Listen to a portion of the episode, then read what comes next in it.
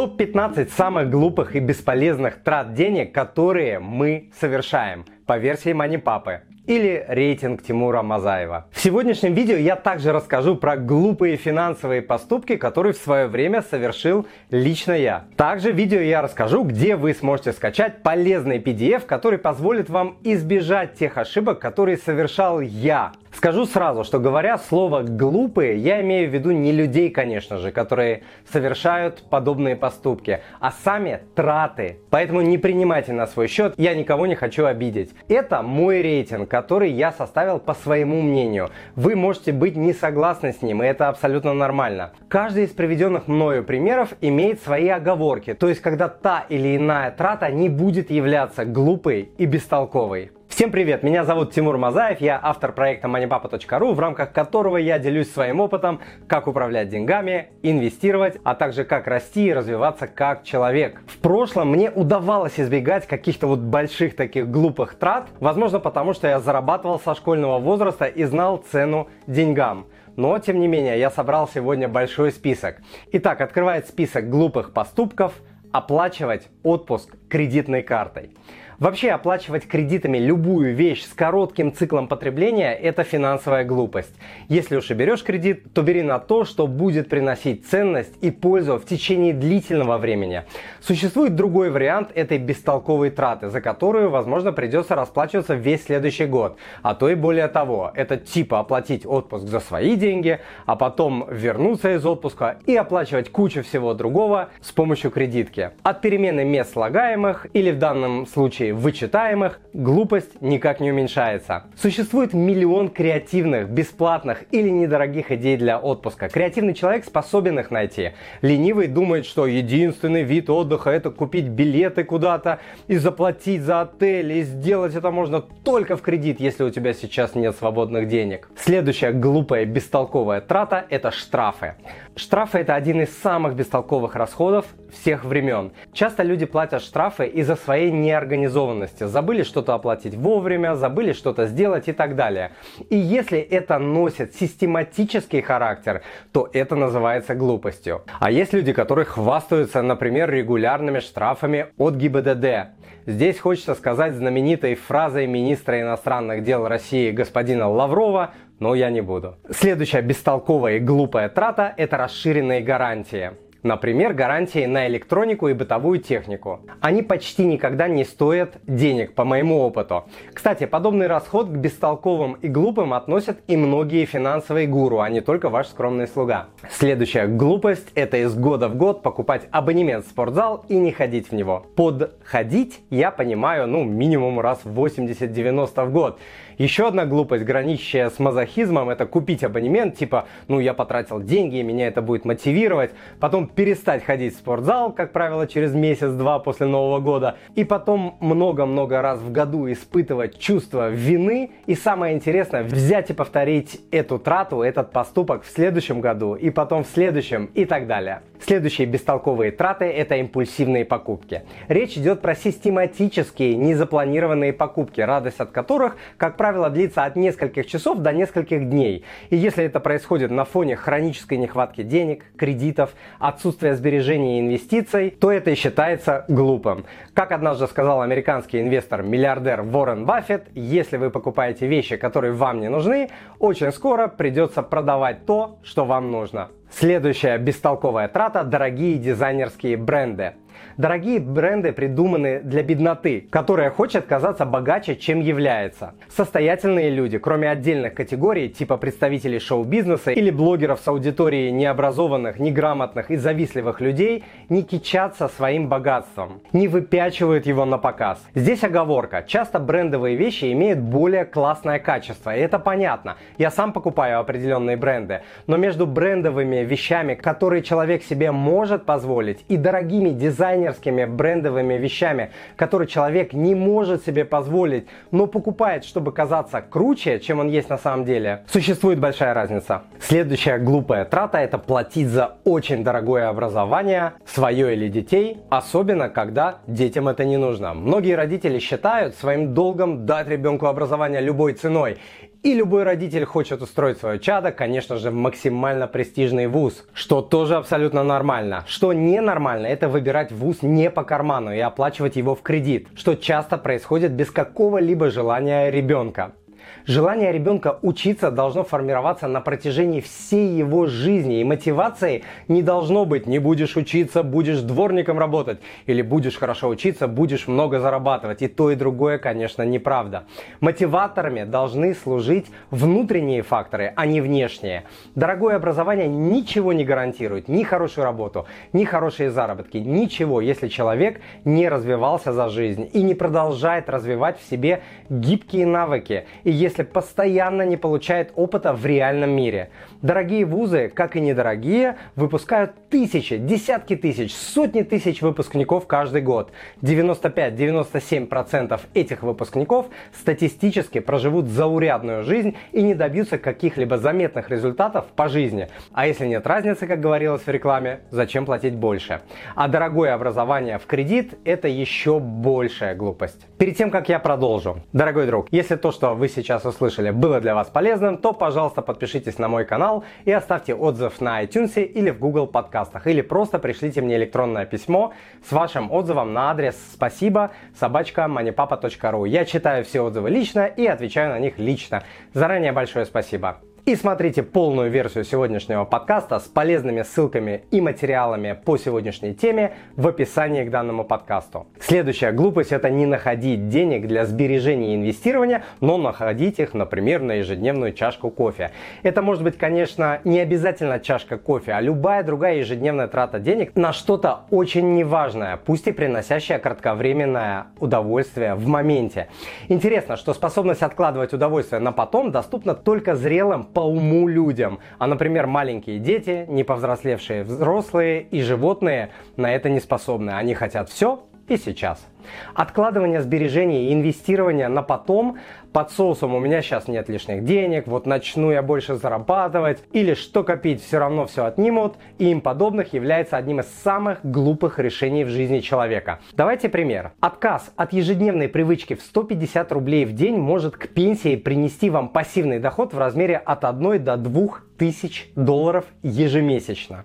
Теперь спросите у своих родителей, какая у них пенсия. И смотрите, под отказом от привычек я не имею в виду полный отказ. Например, вот в свое время я отказался от ежедневной покупки напитков в кафешках, купив себе мини-кофемашину в офис, и я пил кофе, чай и воду у себя в офисе бесплатно. И все, то есть я не отказался а экономия была приличной. Следующая глупость – держать кредитку на всякий случай. Это классическая ошибка, которую допускают миллионы людей. И этой ошибкой активно пользуются умные банкиры, предлагая оформить кредитку в духе вот вы можете ей даже не пользоваться, ну пусть лежит, мало ли что случится, у вас будут деньги. Так они разводят простаков. Пользоваться кредитной картой во время чрезвычайных обстоятельств – это как поливать огонь керосином. Именно во время чрезвычайных событий большая часть держателей кредиток, включая исправных плательщиков, становятся проблемными неплательщиками, что абсолютно очевидно. Более грамотные и умные в финансовом плане представители человеческой расы на всякий случай держат не кредитку, а формируют пожарный запас – еще одна большая глупость – это жить непосредством, то есть в кредит. То есть когда кредиты занимают более 25% вашего чистого дохода после налогов. Люди, не готовые откладывать удовольствие на потом, не имеющие самодисциплины, не знающие, как работает сложный процент, думают, что жить можно только в кредит, говоря себе что-то вроде «на Западе вон все в кредит живут и нормально». Понятное дело, что эти люди не входят в долю успешных людей, а входят в долю бедных или финансово неграмотных людей, которые кое-как даже проживает от зарплаты до зарплаты. Как мне сказала одна клиентка, у которой было долгов как шелков, мне деньги руки жгут. Следующая глупость – это ездить на автомобиле, который пожирает более 20% семейного бюджета, включая платеж по автокредиту. Если кредита нет, то эта величина может быть 10-15%, но не более того. Интересно, что новый автомобиль теряет 50-60% своей стоимости в первые 3-4 года использования, в зависимости от марки автомобиля. То есть помимо потерь на процентах по автокредиту добавляются просто огромные потери на амортизации. Для автомобиля стоимостью в 1 миллион рублей потери на амортизации могут составить до 15 тысяч рублей в месяц. И это не считая расходов на страховку, на бензин, на обслуживание и другие авторасходы. А это что значит? Правильно, что и следующий автомобиль будет куплен в кредит. Среди финансистов покупка нового автомобиля, а тем более покупка его в кредит, считается одной из наихудших инвестиций своих денег из всех возможных. Или точнее говоря, это не считается инвестицией вообще. Ну что же, мы потихоньку подходим к концу и сейчас пойдут самые жесткие, самые глупые расходы по рейтингу Money Папы. Итак, следующая большая глупость – это оплачивать свадьбу в кредит. Это самое ужасное начало семейной жизни, которое только можно себе представить. С самого начала вгонять свою молодую семью в кредиты, пытаясь впечатлить других людей. Ведь надо, чтобы было не хуже, чем у других. Эта глупость имеет разную степень. Кто-то окупает стоимость свадьбы подарками от приглашенных гостей. Если так, то это еще ничего. Но далеко не все отбивают расходы подарками. Самая тяжелая и непростительная форма такой глупости это вгонять не только себя, а еще и своих родителей в долги, соразмерные с годовыми заработками. Желание впечатлить других людей и самого себя, оправдывая затуманенный разум установками «один раз в белом платье», «один раз замуж», это же воспоминание на всю жизнь, «я достоин» или «я достойна лучшего», чтобы на свадьбе к тебе подходили друзья и родственники, хлопали тебя по плечу и говорили «чувак» или «ребята, вы молодцы, крутая, классная свадьба», и вы следующий год, два или даже больше будете отдавать за нее кредит, но это просто очень тупо. Интересное исследование из океана. Средняя стоимость американской свадьбы превышает 30 тысяч долларов. Но особо интересен опрос, проведенный экономическим факультетом одного из университетов, который показал, что чем больше вы тратите на свадьбу, тем больше вероятность того, что ваш брак закончится разводом.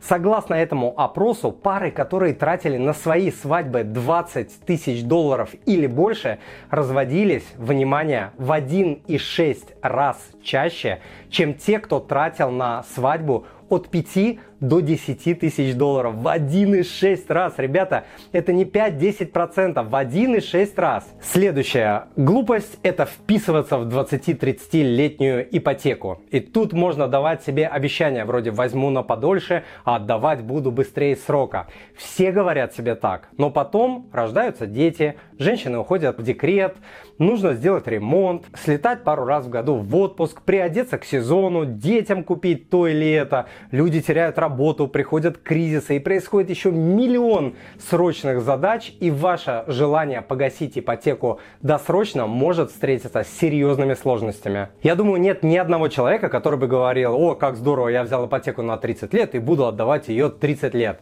Хотя в интернете куча горе-советчиков, которые пудрят людям мозги, типа, не торопитесь платить по ипотеке быстрее срока из-за инфляции. Причем тут нафиг какая инфляция, ребята? Вам что, при инфляции повышают зарплату на ставку в два раза больше инфляции? Или у вас зарплата в долларах? Когда растет инфляция, у людей остается меньше денег на руках после таких расходов, как еда, жилье, одежда, лекарства и другие. И платить ипотеку становится сложнее, не легче. Не вписывайтесь в 20-30-летнюю ипотеку. Переплата на процентах составит 2, 3, 4 стоимости квартиры. Это миллионы рублей или десятки, или даже сотни тысяч долларов в пересчете на доллары. Не слушайте людей, даже родных, даже близких родных, которые вам говорят, у мужчины или у семьи должна быть своя квартира. Не должна, никто никому ничего не должен. Если и брать ипотеку, то только на 10, ну максимум 15 лет только в рублях и с такими платежами, чтобы ежемесячные платежи по всем вашим кредитам и долгам, включая ипотеку, не превышали 25% чистого, то есть после налогов дохода вашей семьи. Не 40, не 50, не 60, как часто бывает на практике, а 25 это максимум. Что толкает людей брать такую ипотеку? Многие просто боятся не успеть за постоянным ростом цен на недвижимость, но этот рост можно обогнать и можно обогнать в разы. И я обучаю этому уже на курсе по инвестированию, просто чтобы вы знали, что это возможно. Следующая неимоверная глупость, граничащая с тупостью, это играть в лотереи и другие азартные игры. Лотереи называют налогом на бедных. Есть более жесткая реакция налогом на тупых. Согласно исследованиям, шанс выиграть в лотерею, если она честная, составляет 1 к нескольким сотням миллионов. С вероятностью в 6-10 раз более высокой в человека может попасть молния. В общем, тут без комментариев. Недаром наибольшее скопление точек продаж лотерейных билетов во всем мире сосредоточено именно в бедных районах. Беднота отчаяние и безграмотность людей – это двигатель лотерейного бизнеса. Кстати, у меня на канале есть видео, которое называется «Вероятность выигрыша в лотерею» или «Почему лотереи называют налогом на бедных и глупых». Посмотрите. Очень занятное видео. Следующая глупость – это инвестиции в продукты, в которых вы ничего не понимаете. Или в схемы типа «дайте нам ваши деньги, мы для вас заработаем». Или в схемы быстрого заработка, например, сотен процентов годовых. Кстати, я обещал рассказать про свои глупые поступки, а я их совершал.